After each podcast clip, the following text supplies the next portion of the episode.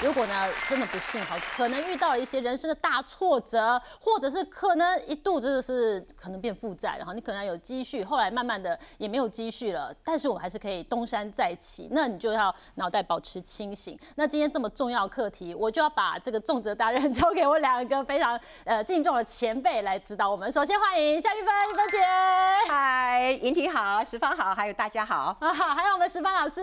大家好，我是石芳。哎，石芳老师最近出新书喽，大家也可以来稍微了解一下哈。上班族提早退休的金钱课，哎，提早退休，我是从二十岁想到现在也 四十岁了，啊，好难哦。但是其实提早做好规划，你可以稍微不要压力那么大，甚至工作起来是去做身体健康，去做交朋友的，对不对？啊，那就连玉芬姐啊，其实我过去看您，您是我们的前辈嘛，那我好喜欢您的演讲，我好喜欢年纪很大的听关系对对，没有没有，资历很深哈，资历很深，我们都是这个美少女。因为过去我们也很喜欢听你的演讲啊，然后看你的演出，看你的主持啊，然后听你的一些论点。那我觉得这是对我们而言是人生胜利组了，对不对？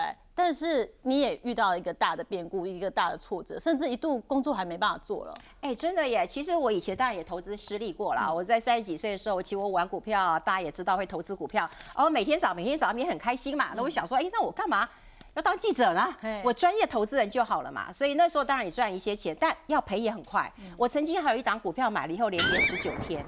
天呐，有哪一档股票可以这样跌法？所以也跌惨的。那刚好那时候我又买房子，所以买了房子之后，你又想到说，哎，我股票跌成这样子，我就想说，哎，那我房子会不保了。对，万一我真的这边财务出状况的话，那我这个房子的预售屋可能也就没了。所以我觉得投资最重要一件事情，你要确保你资产的安全。那你刚刚提到，我觉得人生呃要能够过关，真的是蛮辛苦的。我在五十岁的时候，其实我出一场。大车祸嘛，哈，出了一个非常大的车祸，然后我送到医院去的时候，那医院直接就发病危通知了，好，然后我就觉得那时候我也在电视台工作嘛，然后老板就很紧张啊，就送一户一束花给你，一大盆的花，就跟他说运芬等你回来，好，好，那我车祸啊，其实我要复健，其实一年的时间，因为我整个股骨是断掉的，非常严重。对，那我要坐轮椅嘛，对。然后还要慢慢的变四只呃脚来走路嘛，然后再变两只脚走路嘛，然后再变一只就是呃一只的拐杖这样来走路啊，这样复健大概一年，可是一年时间到了，我以为我可以走了，对不对？嗯，结果第二年我的腿又断了，啊，就钢钉又穿出来了。穿出来，对，哇天啊，因为我里面打一个钢钉嘛，钢钉又穿出来了。那当我又又住院的时候，就老板还是会送一束花给你。可是我跟你讲。呃，之前一年前，老板说我等你回来，所以那时候你记不记得我们主持还可以坐着，然后还有一个台面，对所以我们看不出来看不出来。对我坐个轮椅可能也 OK，可你看你们现在都要美少女，都要 站着，然后腿都要很长，对那老板也没说要等我回来，哦，真的，所以你工作就会暂停，就没了，嗯，好没了。那我觉得对我来讲，当然就变成一个呃修身养性，然后转型的一个很重要的关键点。所以我必须要跟大家讲，就是说你可能以为你是人生的胜利组，你可能觉得你自己一帆风顺了，没有问题了，可是没想到五十岁腿一断，其实你工作。大概中断了两三年，然后我还要复健。那除了身体的复健，其实还有心理的复健。是对，你会觉得啊，奇怪，你以前都可以有这么多收入哦，你有这么多的朋友，这么多的工作啊，你忽然就没有了，这压力其实是很大的。嗯那后来我在这边，我也要透过你的节目啊，跟大家做一个提醒，因为我看到有一个人力银行它的一个调查，就发现到说，台湾中壮年啊，三十九岁以下，三成六的人，嗯，其实没有存款哎、天哪，我的天呐、那时候，当然，我觉得现在四十岁、五十岁都算中壮年哦，都算中壮年。我觉得那时候还好，我有积蓄。我有一些积蓄之后，其实我中断工作两三年，我不工作，甚至呃，我可以请人来照顾我啊。那时候一天两两两三千块钱的，对，一个月下来我要花好几万的，那我大概请了半年左右。嗯你看这些都是花费，你没有收入，然后你还有额外的一个支出，嗯所以那花费其实是很大的。所以在这边就是透过节目提醒大家，就是退休哦，大家不要以为说啊，我就存了一笔钱，我就退休了，我就很厉害。万一你碰到人生转折点的时候，你有没有本钱，这很重要。像我有朋友，当然他们就忽然离癌了，然后医疗费用很高。那我还有朋友就是跟我同辈的啦，呃，就忽然被裁员了。嗯，那你说中壮年被裁员，说五十岁被裁员，这很惨哎、你不上不下的，而且你的职位又蛮高的，你要找工作很难。你又高不成低不就的，请问一下，一个资深副总裁被裁员，你叫他以后找什么工作？嗯，对不对？他总经理的工作是找不到，董事长的工作找不到，可你叫他去做个协理，他也不愿意啊。是啊所以其实呃，不管是裁员啦、生病啦，或者是像我意外啊，这都是我们在中年要碰到的一个，我们希望不要碰到，但碰到的时候，至少你要有个安全底线去做一个防护。嗯，对，确实。那因为今天呃，刚好石芳老师跟于芬姐他们也会分享他们怎么走过来的好，那个心理的这个数值很重要哈，就是让自己慢慢的可以呃重新的东山再起，这个方向很重要。那石芳老师家里也遇过很大的变故，对不对？我不只是刚刚听运芬姐讲说，她是一场车祸，然后腿断掉。我听到其实蛮难过的，因为连续，他甚至没有给你喘息的空间。那我的故事其实是金钱霹雳火。金周刊的编辑这样讲：我二十六岁的时候，我先生就帮哥哥付卡债，负债两百万，所以我新婚的时候就遇到第一个结那个金钱的难关。一结婚就负债。我在二十八岁怀孕的时候，家里又发生火灾。我说那个火灾是没有人这样演的，我都不知道上天为什么这样写。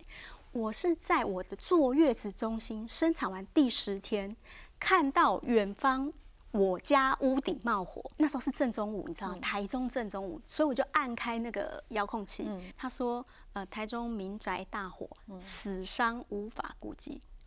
很严重啊！你看那个时候是不知道会发生什么事，是对，我不知道如果有一个人出事，我我当老师的，我的月薪是算得出来的，所以我会要赔一辈子。嗯，所以这是大概就是连续的两个挫折，让我下定决心想要学理财。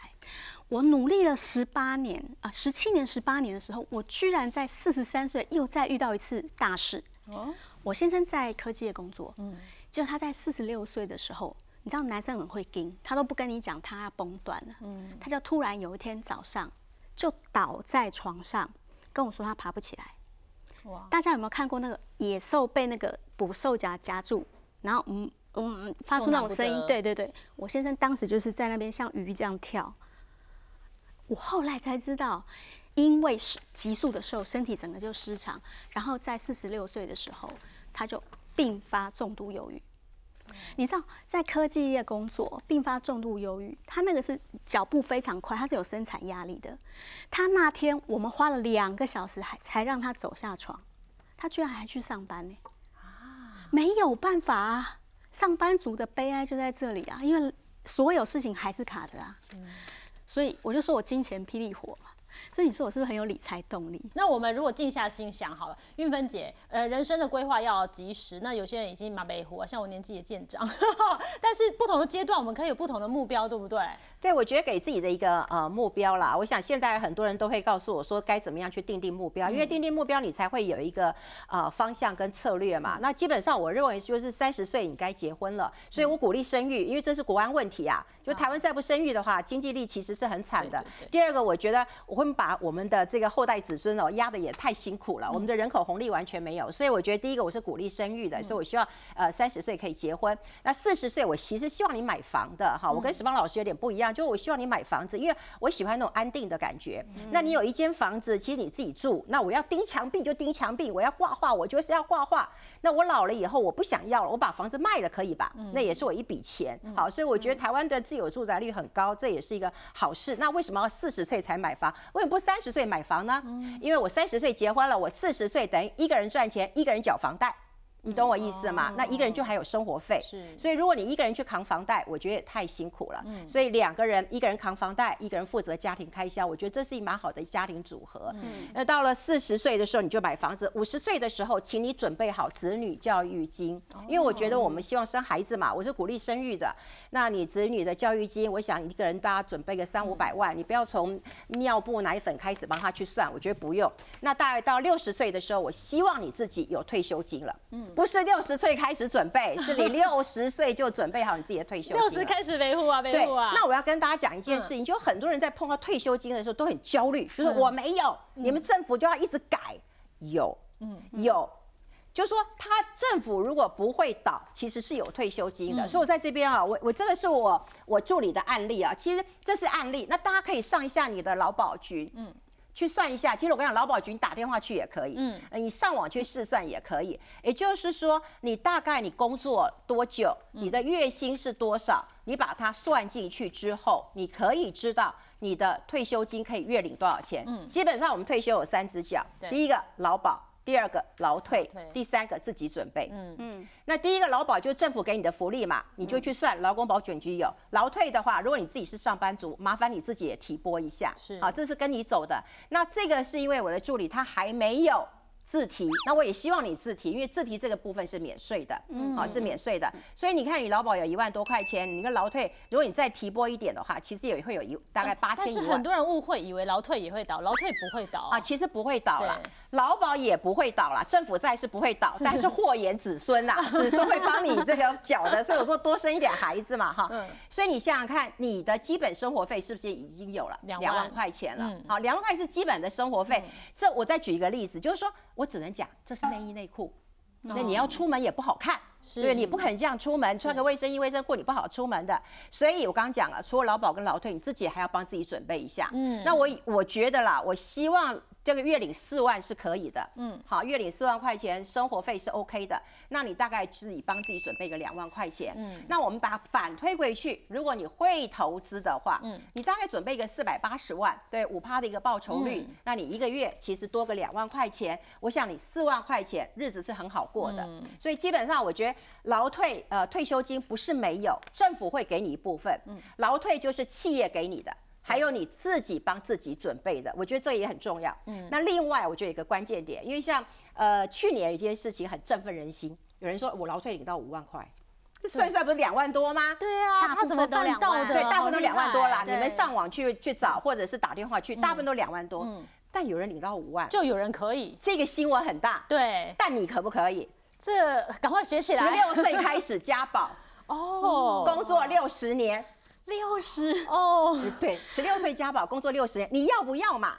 这 看是什么工作？要看是什么工作？对，我们现在工作，我觉得工作二十年、三十年，大家都一直哀哀叫。对啊，为什么？因为你不喜欢这些工作。嗯。可是他这个是小学徒，他从十六岁就是学徒了，所以他加保了六十年，所以他领到了五万块钱。好，这是最高的一个极致，这已经破了中华民国史上。最高的记录了哈，但因为台湾去年还有通膨，所以它加了一点，本来四万九千多，后来变成五万两千块。嗯，好，所以这个这个新闻大家都很振奋。对，但我觉得有三个关键因素：第一个人家十六岁开始加保；第二人家工作六十年；第三个加了通膨两趴。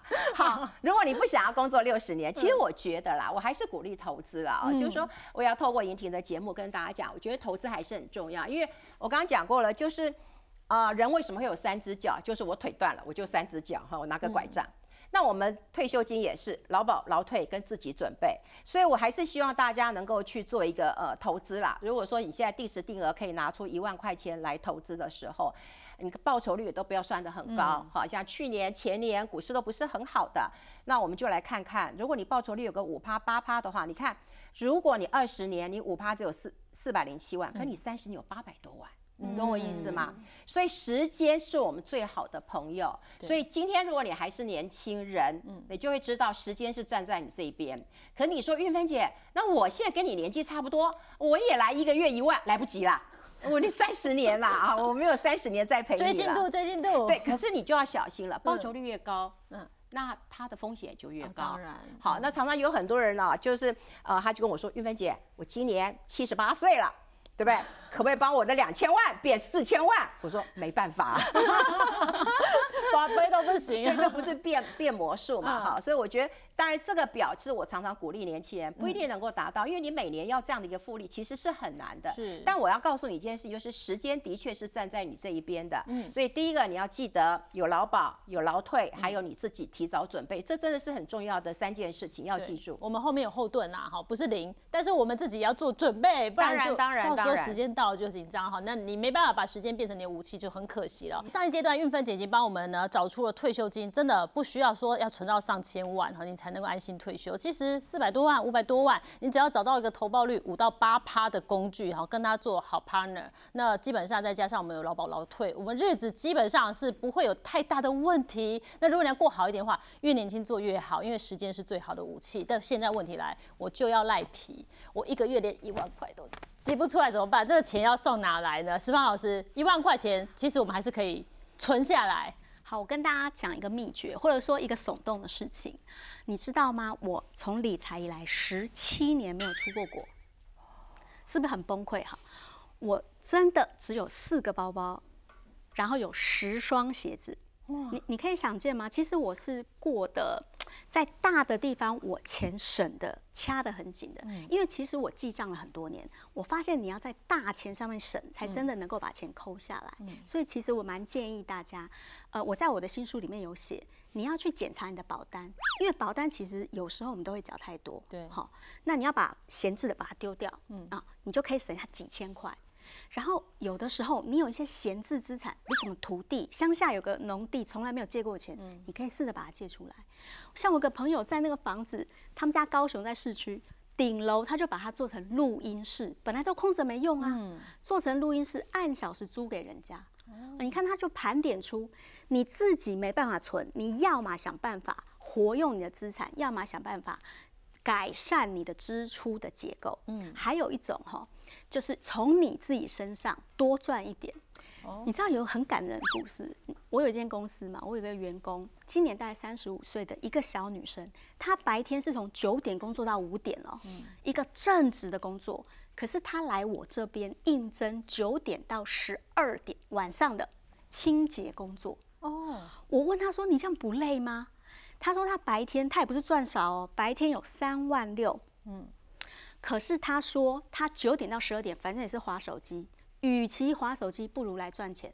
你知道他那三个小时可以赚多少吗？玉芬姐，可以赚一万八，一个月一万八。你看他这样是等于是多了快要五十趴。所以这是给大家一个很激励，就是他才三十几岁，但是人家也这样做了。哦，我十七年不出国，他那三个小时拿来刷地板，拜托。咬一咬牙，一万块会出来，就只要你肯做啊，对不对？天无绝人之路啊！我刚刚还说赖皮，我一万块挤不出来。好，这下我挤一万八出来，运分姐一万八能做的事更多了，对不对？我也觉得，就是说哈，现在大家都会认为啊哈，ETF 像个万灵丹一样，像个。嗯，我们家里常用的什么万白白啊白花油啊，或者是面素里达姆啊，随时拿出来抹一下就好了，反正擦了就会好了哈，或者买了就会赚了。我觉得不是啊。那我先简单讲一下，就是说 ETF 还是要跟大家讲，基本上可以先分类啦哈，比较分市值型的、跟高股息型的，还有主题型的啦哈。这我还是要跟大家，这只是举例而已，我没有特别推荐了哈。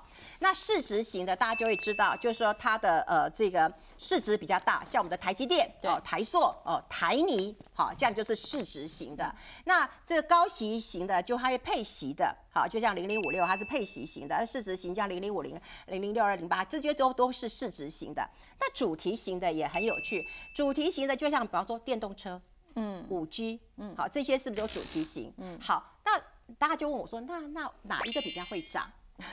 对，哪一个比较会涨？大家都好懒哦。对，哪哪一个会涨？好，现在问题来了。如果在丢席的时候，主题型会涨嘛。对，大家都知道说啊，股市有分大型股、小型股啦、中小型啊，好，贵买中心。那贵买中心最会涨，因为它小型活蹦乱跳。嗯，所以主题型的，因为沟通很容易。比方说电动车啊，现在全世界对不对？油价这么高，那我们要节能减碳啊。然后那个美国要补助了，欧洲要补助了，电动车会很好。可是如果你的电动车当中是重压 Tesla。那你可能心脏要就要很高，对对，所以主题型它的波动风险就会比较高。好，那高息型的人，大家都知道，在去年有很多的是高配息的，不管是长荣、阳明啦，很多高配息的。可是你可能赚到股息以后，你赔了价差，是好，这是一个关键点。所以能够有高成长跟高股息，我觉得是鱼与熊掌。无法兼得，通常是无法兼得的。好，所以高息型的人，你适合比较退休型的人。好，然后市场波动不要太大的。那市值型的，我觉得挺好的。如果说在景气不好的时候，这种大型股比较经得起风吹草动的，好，至少不会受到很大的一个冲冲击。但是我跟你讲，它的现金值利率可能就会比较低一点点，报酬率可能就稍微低一点。所以我觉得后波能后看你要怎么挑了。至少跟着大盘比较安心呐。对，你看大家又安心。可是我跟你讲，台湾投资人啊，不是要安心，是要开心，。真的，大家希望多赚一点点。对，所以大家都希望说，呃，多赚一点点啦，哈。哦，那所以多赚要依照我们的人生阶段来做调整哦。对，我就觉得说，很多人都会知道，就是说，啊，我大概什么年龄啊、呃适合买什么样的股票？就像我刚刚讲过了，我一个朋友七十几岁了，因为他一有钱，他还去买特斯拉股票，被他老婆臭骂一顿了嘛，哈。那事实上，我就会觉得说，如果你真的是七八十岁，真的你不适合，不是特斯拉不好。也不是台积电不好，嗯，但就是你不能够忍受那么高的一个波动，对好，但万一有一天你需要用钱，就像说，哎呦，我要住院了，嗯，哎，住院我当年住院的时候没有刷卡哦，我一个礼拜要缴一次钱哦，现金哦，嗯因为他很怕你跑了，你知道吗？所以你要准备这样的钱。那我先从年轻人开始啊，我也希望年轻人开始去做这个投资理财。我觉得如果说你是年轻人的话，那请你要追求一些高报酬。那这个时候，我认为市值型的你可以占一半。哦，好，那单一产业型或主题型的可以五十 percent，比方说半导体啦，或者是呃电动车啦，哈、因为你年轻嘛，对。好，你年轻，你一定可以看到未来的一个趋势嘛，你可以有时间去跟他拼了嘛，所以市值型是希望你第一次投资有个甜美的啊这个小赚，不要大赔，啊，这都是一样的原则。那壮年期待三十到四十五岁，这个时候我们就会希望有一点获利，哎，你要冒一点风险，因为这时候你可能升官了，对啊，或者是薪水还不错。如果你是跑业务的话，你可以多赚一点钱。你市值型的可能要七十 percent。为什么我要加 ESG？你知道吗？因为我就很担心，在这个时候，如果你忽然不小心生了小孩，像我一个朋友，他已经生三个，他不再生了，可是忽然又生了一个。他已经收工了，但不小心工厂要运作了。那你是不是又要开始？嗯还有就是呃，忽然父母亲可能会需要住院啊的费用了。嗯那 ESG 因为通常它的波动会比较低一点点，嗯所以这个时候你还是要兼顾一下获利跟稳定。嗯所以市值型我建议大概有七十 per 呃 percent 左右，嗯然后 ESG 大概三十 percent。那因为 ESG 它的波动不大，所以万一你需要用钱，你把它卖了，我觉得是 OK 的。市值型当然也是可以卖。好，中年期啊要开始增值了，嗯，所以这个时候我倒会觉得就是说市值型大家可以有五十趴，高高股息型大概五十趴，那 ESG 你可以自己配啊，二十三十、三十、二十都可以。对对，那退休。呃，期不是你真的要退休，像我这个人，我可能会工作到八十岁、九十岁、一百岁，我都不想退。可是至少我不是为钱工作，所以五十五岁以上的时候，请你要记得，钱是英雄胆，钱也是啊、因此胆。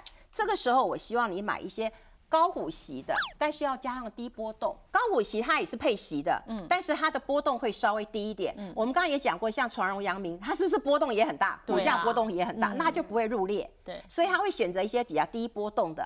也就是说，它你可以赚到一些股息，但它的波动率又没有这么高。是这个我觉得是在高股息、高配息当中，它还会加个低波动。嗯，所以它可能报酬率没有这么高，因为你在好的时候，可能长荣、阳明都会非常好的。对但高股息、低波动就没这么好。可是，在不好的时候，反而它还蛮是稳、蛮稳健的。哦，它就不会突然间到了很对，下面。它的波动度没那么高。然后呢，有一些年金险，呃，年金险我觉得蛮好，因为最近看报纸有很多那种不孝子女，唉都要跟父母亲要钱。是是是那你手边有钱，嗯对不对？你就会有很多这个啊、呃子女或亲戚来来借借钱。那如果说我把它放到年金险，就是说对不起哦，我没有，但我一个月可以请你吃两次饭，因为我嗯年金险我一个月可以拿十万，是那我请小孩吃饭。请老朋友吃饭不是问题，嗯所以如果你有一笔一大笔钱的时候，我建议你把它锁在年金里面，嗯然后你每个月拿个十万二十万花花，我觉得挺好的。对，就算有人来借，也借不多，对挤不出更多我。顶多就十万借你了，没有了。所以大家可以参考这个方向啊。不过我看很多人除了 ETF 之外，也有在规划呃金融股啊，金融股相对也是比较稳健一点点，对不对？石方老师你怎么看金融股？你知道最近前几天不是台股又大涨吗？嗯我马上就接到一个很焦虑的读者的电话，他说：“石方老师，现在啊还可不可以进场？我还是很害怕，可是我想要进去买金融股。”所以我觉得我们来聊一聊金融股好了，因为它是很多小资族或者是一般人觉得比较安全感的股票。呃，我觉得二零二二年是金融股的衰年啊，对，好错半年。哎，基本上我们以二零二二年 Q 三的 EPS 来看，富邦金衰退了四十三趴，嗯玉山金跟中信金都衰退三十一趴，他们像是在比惨的。好，那我如果仔细看哦，我的那个读者问我说，假如我非要这三个比惨。但是我非要买的时候，我到底买谁比较好？如果你要挑银行股，你要先了解银行到底是靠什么赚钱。银行靠的赚钱的方式，第一，其实它就是吸你的钱，然后给你一趴对不对？然后呢，把它变大，借给别人借三趴，它中间赚的那个两趴就是它获利关键。所以第一收入叫利息收入，第二。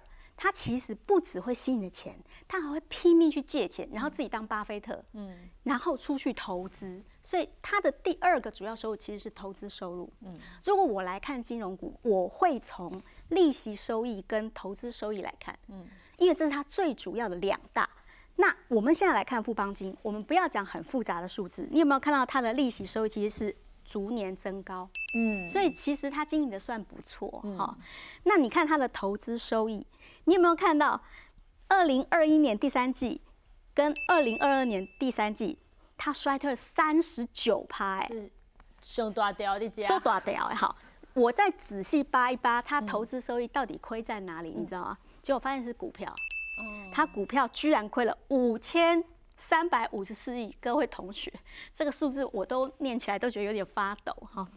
所以他的 EPS，你看去年其实他很旺，哎，二零二一年其实他很旺，它是十一点三八，嗯，然后二零二二年第三季只剩六点五哦，嗯，所以你说他是不是落难英雄啊？是，真的很惨。玉山金其实有感觉温和一点，嗯，你看一样，它利息收益其实是增加的，投资收益其实它也掉三十哦，嗯。那我再往下抓，其实它也是股票赔钱，嗯，可是人家还是很有很有诚意，它至少是正的，它还有赚两亿，嗯，它虽然去年六十，今年还有挣，所以它其实这些投资收益，我们看它比惨嘛，去年一点一九，今年零点八二，没好到哪里去，嗯。中信金其实我有一直在看，就是我搞不懂，它利息其实是越来越多，它是健康的，是。可是它的投资收益其实是逐年减少，是。最可怕的是它已经不演了，嗯。你有没有看到它直接就是负的了？哦。它是三间里面直接是负一零二八亿，嗯。所以总计它其实是亏了一千两百亿。跟去年同比同时间，所以它 EPS 其实也掉了三十一趴。嗯，好，那现在我们就要问，哎，每一个都这么惨，嗯，那他又硬要买，他硬要买，那到底挑谁？这时候我就常跟大家讲一个故事，呃，你有没有听过？呃，以前有一种。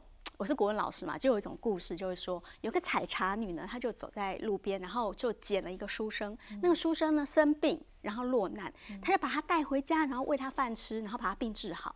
结果这个书生呢发愤图强，三年之后入京赶考，最后考上状元，骑着白白马回家，然后那个采茶女就变成状元夫人。以前我们是听过这个故事，嗯，好，我们现在就用这个逻辑来选金融股，比惨的时候，看谁最惨，谁最惨。谁的价格最贱？嗯，好，就是说谁最便宜，然后谁现在衰退的最厉害，但是他未来有可能变状元的，他衰退四十三趴，是不是最多的？对，好，所以他最惨。对，那谁衰最多？我以二零二二年，就是去年的一月为基准，其实富邦金是跌最多的，是，所以谁最惨？谁跌最多？富邦金，富邦金也弄他哎，嘿，都他，所以他是那个惨王啊，因为我捡了状元回家了，这样，所以你。可能他就可以捡回家当状元，我觉得富邦金蛮可惜哎，嗯，因为他最近不知道为什么就是又涨上去，不然其实富邦金在，我在，呃，其实我在五十三点二有减十张富邦金，我觉得富邦金在五十二块左右，嗯，可以买，为什么？你有没有看到这条线？嗯，这个大头是什么？就代表说它跌到五十二块的时候，这两年它都白干了。嗯，所以你减在五十二块，我觉得相对安全呐。好，所以我觉得如果有一天富邦金又发生什么惨案，这一年，然后它跌回五十五块以下，我可能还会考虑再买。是，就是你现在看富邦金。对对。那我觉得大家为什么就非要纠结说？对啊，你叫他不要碰金融，暂时不要碰吧。这一两年好像不一样。大家比惨嘛？没有，至少我们今年看到很惨。是是是。明年的分红就是分。二零二二年，今年分红分二零二二年，所以今年分红一定不会太好看。那你们有没有想过有类金融呢？就不要真金融，是不对？还 不要真金融，类金融。就中珠 KY 是我自己的持股了，哈。那我自己的持股里面，其实中珠 KY 是符合一种它不断在越赚越多这种状态。它前年比去年多赚二十八，嗯，然后去年比前呃。今年又比去年多赚二十帕，它是二十二十一直增长，而且如果按这个数字继续看下来哈，它有可能还会持续成长三到五年。我我跟你讲，其实我们回推这个数字是真实数字，从二零一四年如果你就开始买中租，然后报到二零二三年。然后把它全部的股利通算进去，因为它也有分股指哈，总共领到会，真是不可思议，三十二万六千的股息，十年之后，其实你这个一百多万会变成四百多万，哈，你的总投报率是两倍，接近三倍，所以年化报酬率是十三趴，我觉得我们可以用这个来做一个想。就是你，你这样想象，它是一个在成长中的企业，企业跟人一样，你知道吗？我们有青少年期，那个发育抽很高的，那也有那种老年他已经不会再长高的。那其实这种就是会年化报酬率这么高，表示它其实是一直还有在扩增。所以其实企业也有它的周期，所以大家。其实可以考虑去找，因为我比较年，我的年纪是四十五岁。嗯，对我来讲，我会比较希望是继续长大，就是像玉芬姐讲的，哈，增值、增值再增值。我不会去想说高股息，嗯，因为对我来讲还不到六十五嘛，哈。所以以我的年纪，我就会去追求尽量成长，而忽略我会忽略高。我会忽略那个直利率，嗯，对，所以这就是我对金融股的看法。所以就不管是 ETF 或选股啦，或金融股哈，大家其实心里有一把刀，然后想想看自己的标准在哪里，然后自己现在年纪这个阶段适合做什么样的这个调整哦。那如果说我真的是时间定在我退休啦，退休以后我要有房又同时享有退休金，这做得到吗？对，小孩子才做选择，对不对？嗯。所以我们每个人都希望老的时候，年纪大的时候，我既有房，最好手上还有一笔现金，足够花的。然后开开心心，我平常存钱的时候又不要太辛苦。嗯嗯，那做到这样是有没有可能？其实是可以的。大家记住一个口诀，就是十跟二十。嗯，十是什么？你的房子在你买的时候，不要买超过你年收入的十倍。嗯，比如说，假如你跟你先生月收入。加起来八万，那一年是不是年收入接近一百？嗯，一百乘以十就是一千。嗯，所以你就不要月收入八万的家庭，不要去买超过一千万的房子。嗯，那你知道如果你这样做会发生什么事吗？如果你这样做，你的房贷大概会是两万四。嗯，然后你的食衣住行娱乐，你知道这个是主计处规划出来的哈，就是新北市平均每一个人花在吃饭这些基本生活费，但一人是一个人头是一万五。所以他夫妻两个就三万，对不对？嗯。然后还是要缴缴劳健保税跟保险费，粗估是一万块。你知道，如果这对夫妻不要乱花钱，控制每一个人吃饭花在一万五以内，哈，他最终可以存下一万六，就是二十趴。嗯。然后这二十趴很关键呢。这二十趴，如果他从三十岁存到六十岁，会发生什么事？每个月定期定额一万六，放在五趴投资工具上，因为时间够长。玉芬姐刚刚讲，时间够长就很有力量，它就会滚成一千三百万。嗯，那这一千三百万，如果到你六十五岁，你要做的事情就是把它放在继续五趴的地方继续滚，然后提领四趴出来花。这个是退休法则哈。是。提领是他出来花，每一个月大概可以领到四万哦。哦，很好过。然后这两对这一对夫妻两个人都是拼命工作，对不对？就像玉芬姐讲，都有劳保啊，有内裤可以穿，所以他们的两个人的劳保，嗯，可能领的月退又有四万。对，所以你看，他有四万的。投资就是那个领出来的现金，又有四万的劳退，哎，加起来是八万呢。月休七天，月领八万，这对夫妻根本就是完全 cover 他的生活。嗯，所以这个是一个策略，大家记住十跟二十，这样就可以。嗯，好，所以其实退休后有房又同时享有退休金是做得到的，而且现在做就可以。呃，但是有些人想说，那像刚刚我们举例嘛，如果买一千万的房。房子那种房贷款了一千万，那我现在手上呢可能现金有一百万，这时候这个纠结问题又来了，要直接把它还回去还是？对，这每年都要问个八百次的问题啊，一定要算清楚。所以我要建议大家先看一下，比方说你有现嗯你有一百万，那你决定要不要还房贷？那你要想要去投资，那你先看大环境好不好？那请问一下，去年投资环境好不好？不好啊，不好。那你觉得今年会不会好？嗯，会比去年好一点对，点。你看嘛，因为 我你如果把股市拉了二三十年来看，没有两年或三年会一直跌的。对，大家就一年跌一年就会涨，所以如果说去年不是很好，那今年的机会就会比较大一点。所以今年我就会建议大家，就是说啊，如果你真的有投资经验，如果你是小白，拜托你真的不要来。那如果说你今年啊，你过去有投资经验，那我觉得今年其实可以大胆投资的。我们先帮大家来试算一下了哈，我还是要先讲，就是说，如果你是承受不不起任何风险的人，那你就去还房贷，乖乖的还完。而且我跟你讲，台湾平均房还贷啊。不是二十年，大概十年，因为我们不喜欢欠人家钱。对而且你可能会有年终奖金，你可能会有投资股票的一个利得，所以你可以去还房贷。但如果说以我刚刚讲投资的环境来讲，今年的气氛还不错，起码一一开春的红盘让大家就觉得很振奋。嗯那你可以去办呃去做投资。假设说我们今天有一贷款一千万，那你利率大我们赚固定利率两趴了哈，你二十年的利息大概两百一十四万啊，两百一十四万。那你还掉一百万，好吧，你剩九百万，你九百万，那你二十年利息其实还有一百九十三万，所以你的确是有省，有省二十一万。但如果你去投资呢，好，所以为什么我鼓励大家你早一点去学投资？那投资我就举一个国民大家最爱的零零五零好了，它是比较市值型的。那你投资报酬率，就算你赚个六趴七趴，你投资二十年啊，但你股息要再投入哦，你不能够领出来把它花掉哦，你再滚进去，其实你还是可以获利两百多万。嗯，好，这是一个例子。也就是说，你会投资的人，当然你就会选择投资。好，这个很重要。第二个，你要观察一下去年的投资氛围不好，今年可能就会好一点，所以你今年可以大胆投资。好，你自己有没有这样的经验很重要。但是有个问题就是，很多人说那那个，与其把钱放在银行，那未来又有通膨，那我不如就是这个房贷时间把它拖长一点，干嘛二十年？你刚刚说大家十年要还，这么急着还啊？有人说我三十年啊，你问你我40爸你妈什么时候还的？